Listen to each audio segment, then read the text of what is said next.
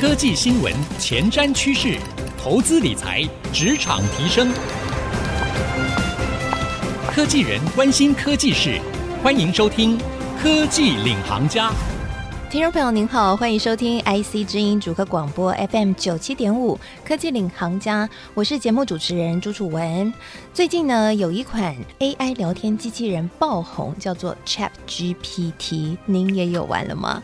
我看到呢，身旁有不少的朋友都上传自己跟 ChatGPT 呢彼此聊天的图哦，啊、里面呢可能就会问这个 AI 聊天机器人啊，有人还问哦，这个台积电股价会不会涨啊？哈，那也有人问一些。什么企划案怎么写啊？哎，这个 AI 聊天机器人 ChatGPT 居然都可以给一番答案。先不论这个答案到底正不正确啊，这个崭新的 AI 科技现在真的是突破我们的想象了。听说呢，谷歌现在就很担忧 ChatGPT 呢会取代它的搜寻引擎。而 ChatGPT 呢，它背后到底是谁开发的？其实呢，就是特斯拉的创办人马斯克和他的一些科技的好友，也都是科技大佬，好说成立的 Open AI 里面开发的一个 AI 的相关的产品啊，没想到呢就瞬间的爆红，也让 Open AI 现在的市值呢在一年内翻了一倍，达到两百九十亿美元。好，我想呢在节目的一开始哦，跟大家先聊聊这有趣的科技话题。那今天呢我们在节目要跟大家来聊什么呢？从刚刚这个 ChatGPT 的爆红，我想 AI 的风潮从这几年来虽然好像没有这么的火热了，但是呢依然。技术上面做了很多的突破，现在又发展到什么阶段了呢？今天我们要来好好聊聊 AI，现在是不是有哪些超乎我们想象的地方啊？今天我们为各位邀请到的是一间蛮重要的厂商，叫做 Synergies 讯能集思。那这间厂商呢，特别在 AI 这一块啊，以及呢在 AI 导入到智慧制造这一端呢，有相当多的琢磨。我们特别邀请到了 Synergies 事业部的副总经理黄义华副总来到我们节目当中，欢迎黄副总。各位好，我是讯能技师黄义华，Eric 黄，很高兴有这个机会来到节目中跟各位分享。好，听说黄副总也是我们的听众，所以今天来到节目当中呢，应该很熟悉啦。是，这是我的荣幸。而且呢，黄副总过去的背景也是媒体人，过去待过几个不同形式的媒体，包含杂志、电视、报纸。所以在这个部分呢，占了一点便宜。最重要的事情是在记者的训练里面哦，我们被要求的趋势要有一定的敏感性。那这件事情呢，即便在我离开媒体之后呢，仍然对我扮演非常大的作用。好，太好了！所以呢，今天特别请副总来，就是呢，希望副总呢，现在不仅在科技业，而且过去还待过媒体哦，两相加成哦，带我们一起来展望一下 AI 现在未来的趋势到底是什么。那我们一开始有聊到 ChatGPT 啊，不知道副总最近有玩吗？在科技业如果没有玩到 ChatGPT 的话，可能会被质疑是不是科技人哦。所以副总有问 ChatGPT 什么样的问题吗？非常巧，就在我来之前啊，刚好在跟同事正在聊 ChatGPT 的事情。那因为呢，训练集师是一个数据分析平台，所以呢，我们就试着在 ChatGPT 上面呢做一些应用。我们就问了一些逻辑上的问题：甲比乙大，乙比丙大，丙又比丁大。那问这里面谁最大？类似这样的一个问题。那我们在中间呢，很欣喜的发现，ChatGPT 给了我们很多描述性的说法。然后呢，也给我们一些 insight，然后这些事情呢，对我们接下来再继续发展产品呢，都有很多的启发，很好玩。那我好奇，他到底答对了没有？其实它是一个大型的语言模型，我们叫 LLM。然后呢，它可以针对我们所问出的问题呢，去对答案进行生成，然后它给我们很多解释性的答案。那这个时候呢，他的答案对错，他是完全符合答案，其实已经不是那么重要。重要的是，他在整个描述的过程里面呢，他几乎可以以一个博学而谦虚的身份出现，告诉你说，他对于这个答案里面他所推论是什么？他推论是什么？对对，说的非常好，是哇，太有趣了哈！被副总这么一描摹呢，我决定回去也要来问问看。ChatGPT 数学问题，看看这个大于等于的问题，它到底可不可以答对哦？好，那我想啊，从这个 ChatGPT 的爆红以及大家试玩的结果呢，应该都感受到 AI 的技术已经比以往我们所想象的超越很多了。其实呢，AI 现在不只是在娱乐性的应用，譬如说像 AI 聊天机器人这样可以陪着我们消遣寂寞。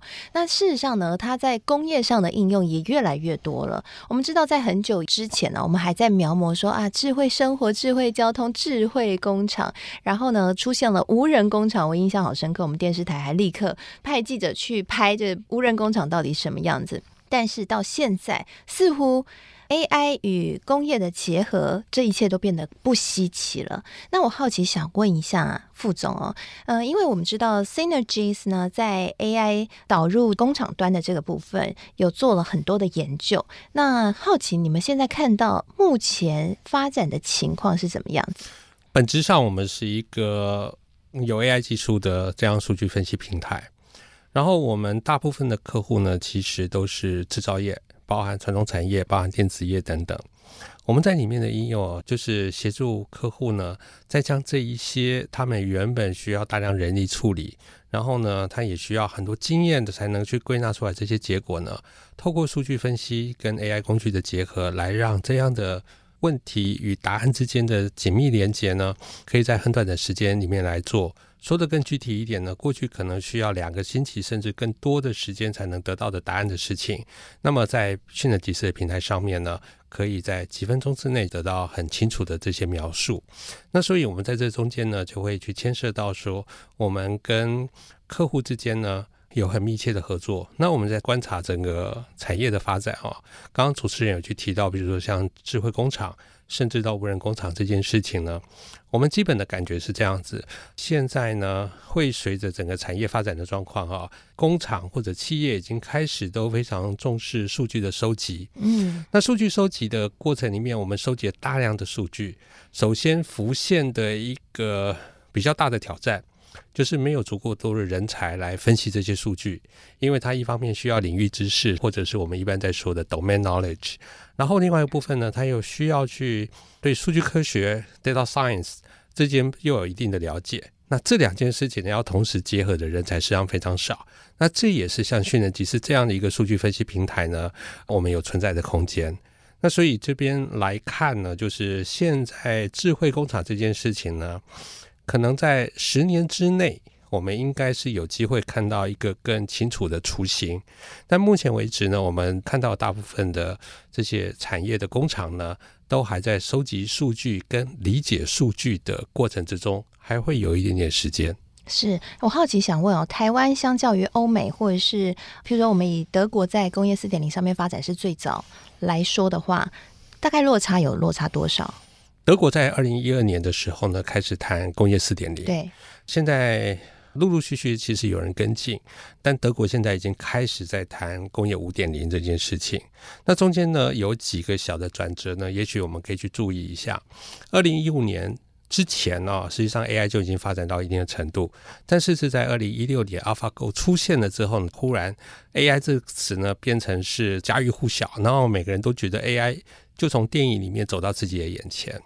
所以真正要说 AI 人间化的这件事情啊，大概是二零一六年之后开始。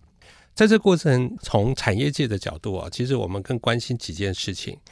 第一件事情呢，是所有的 AI 它都是数据的运用，所以会出来一个新的名词叫 Data Science，数据科学。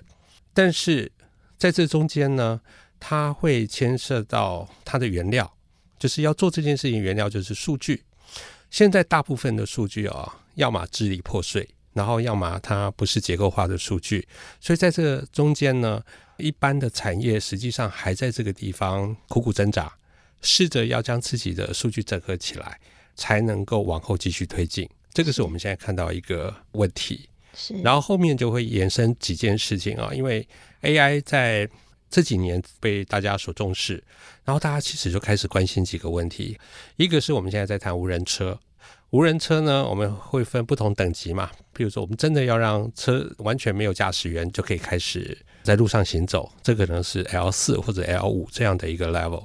但是在这个上面呢，大家就会开始又担心另外一件事情，就是资讯安全的事情。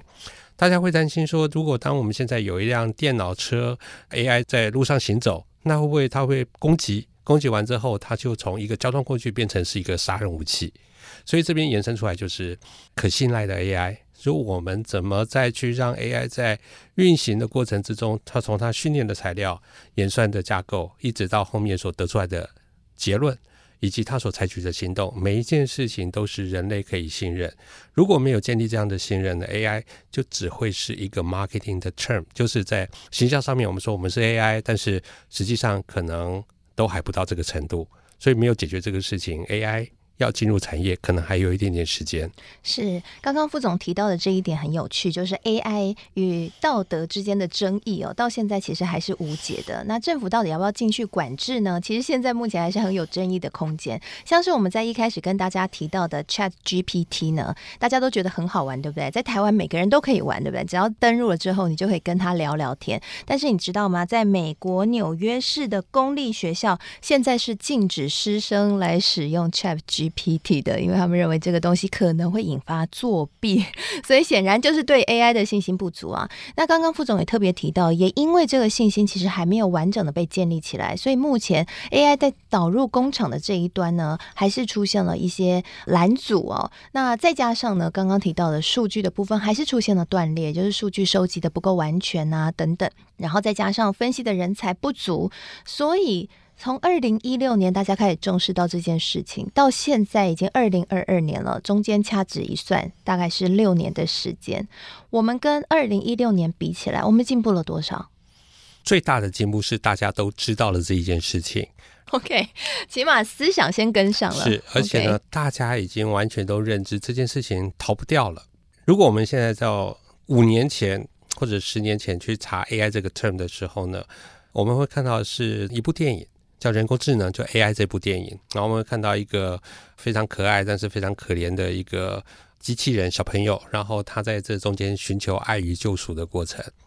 但是在二零一六年之后呢，AI 这个词呢开始出现，你会看到 CNN，你会看到 Neural Network，你会看到各式各样的科技的字眼开始跑出来，然后大家开始就关心说，哎，我可不可以有一个 AI 管家？我可不可以有一辆 AI 车，甚至现在有人在谈说，有战争是不是有 AI 武器等等。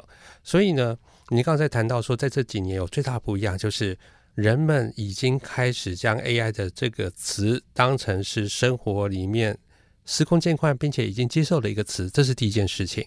当然也会在这个过程有很多应用，也随着这件事情发展。所以我们也可以看到，如果就 AI 的这个主题啊。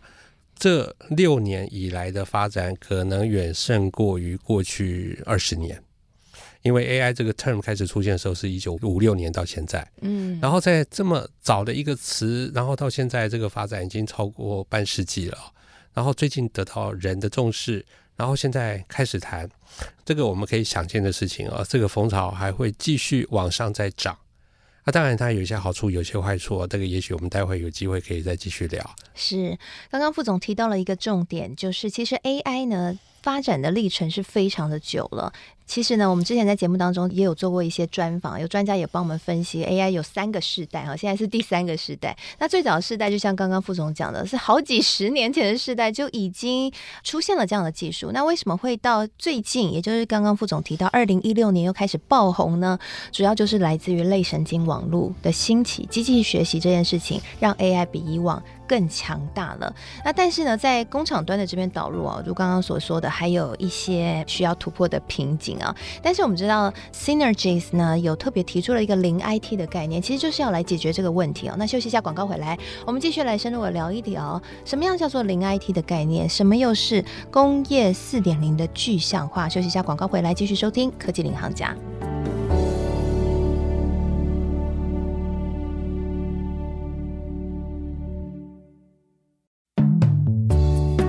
欢迎回到科技领航家，我是节目主持人朱楚文。今天呢，我们在节目当中跟大家来好好聊一聊 AI 的技术。在上半集节目呢，我们特别呢邀请到了 Synergies 事业部的副总经理黄义华副总来跟我们聊聊最近非常红的 ChatGPT 啊。副总跟我们分享了他特别问了 ChatGPT 呢一个大鱼的问题哈，而且是逻辑性的数学问题，看看这个 AI 答不答得出来，真的很有趣哦。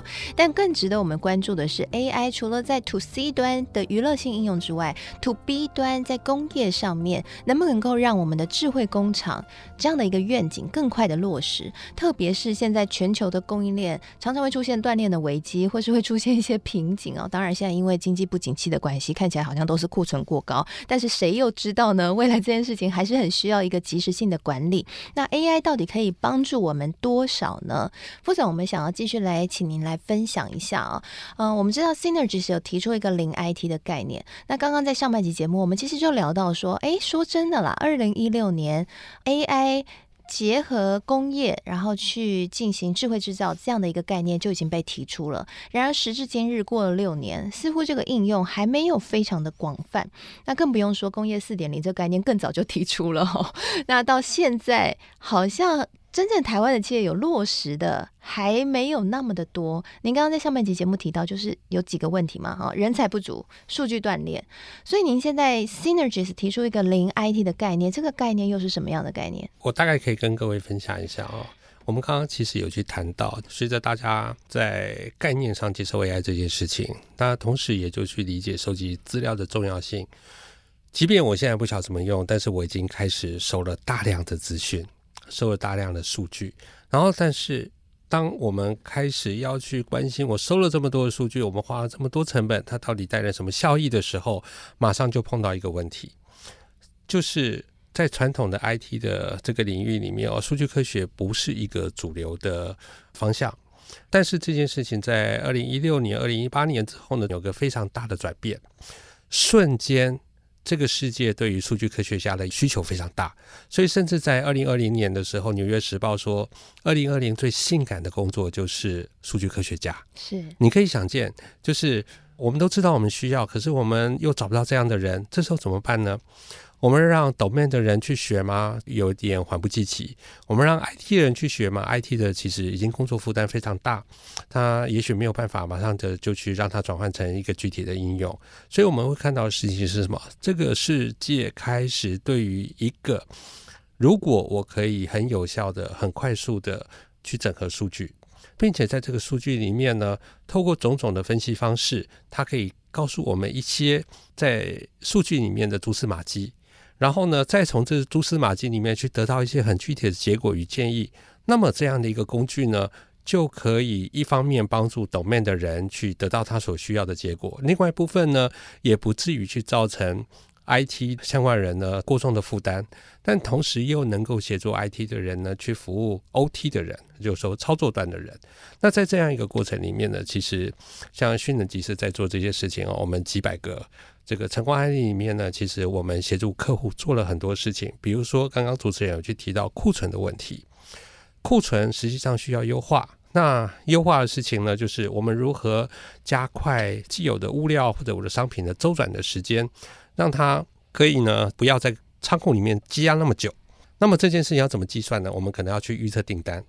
先去预测订单，然后再去分析各个订单里面所有产品的一个物料累积的状况，并且再从物料累积的状况回头反推，我需要在什么时候进多少料，然后再去推估说这个料被使用的状况。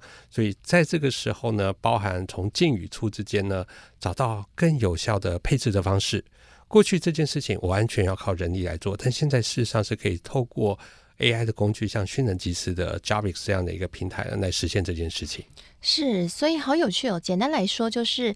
人才的培育跟不上 AI 技术的发展，所以现在出现了一个很大的人才破口。这让我想到两件事哦。之前呢，我在脸书上面就看到一个长辈，他就问说：“诶，小朋友要填志愿，然后要填大数据系，这到底是什么？该不该填？”我就马上去留言说：“该，因为这个是未来的趋势。”那是好几年前的事哦。但是说真的，就是如果你的孩子现在呢要去选科系的话，以往我们最热门的社会组可能是财经啊，那自然组可能。可能是电机系哦，但是现在数据科学可能也是爸爸妈妈们可以去好好思考的一个选项。是台湾，如果没记错的话呢，比如说像东吴大学就有一个呃大数据学院，然后呢，其他几个大学呢，其实都有相关的科系。他们关注的事情呢，就是在用最短的时间，在大学四年里面呢，去培育被数据的基本学养这样的学生。嗯那这件事情呢，并不是我们可以给一个更乐观的答案哦。其实不是真的要去读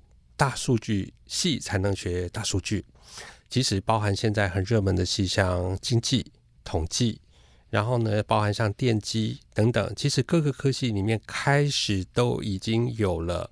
数据科学的影子在里面，哦，包括中文系，嗯，连中文系，也要，是是是，就这个梗就是埋在这里。我刚刚看到主持人非常惊讶的眼神，对呀、啊，那个。中文系不是都是要这个说文解字的，还要来解数据，会不会太辛苦了？我举两个例子好了。第一个例子是这样子，我们都通常在文学史上都会去讲说，说《红楼梦》前面八十回谁做，后面四十回谁做。然后这件事情呢，过去有所谓的红学家，他们不断的是在故纸堆里面不断去去寻章断句啊，去找到这些蛛丝马迹。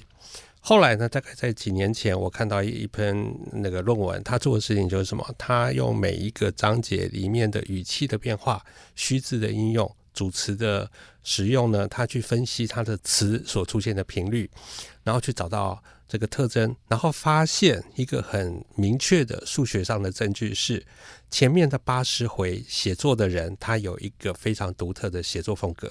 后面四十回又是另外独特风格，所以从数据面来去证明说前后是不一样的作者。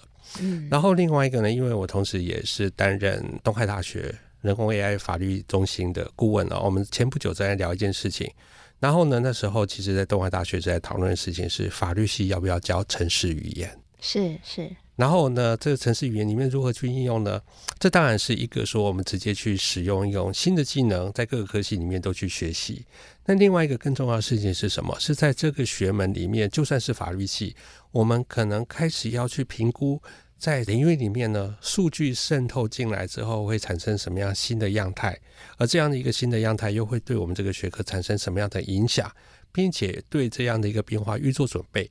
然后这个就会变成是我们接下来这些老师、教授、专家们更大的挑战。是哇，现在真的是一个全民 AI 的时代。刚刚副总讲的让我想到一件事，我之前呢有去某一个服务哦，然后那个服务业里面二十几岁的小妹妹，她除了平常在做那个服务之外，她还去上城市语言的课哎，因为她说这是未来趋势，她也要结合哇，所以现在真的是很不简单哦。就是说这个人才的培育是会越来越兴盛，学校。也看到了这样的需求，只是目前还是短不应急，所以才需要像讯能集思这样的平台来赶快的解决这样的一个问题哦。所以也就是刚刚副总提到的零 IT 的概念，那工业四点零具象化又是什么样的概念？是不是可以请副总分享一下？我们回头去看一下工业革命哦。工业革命其实我们现在说到工业四点零呢，从一点零、二点零、三点这样走过来，我们有个很简单的分类。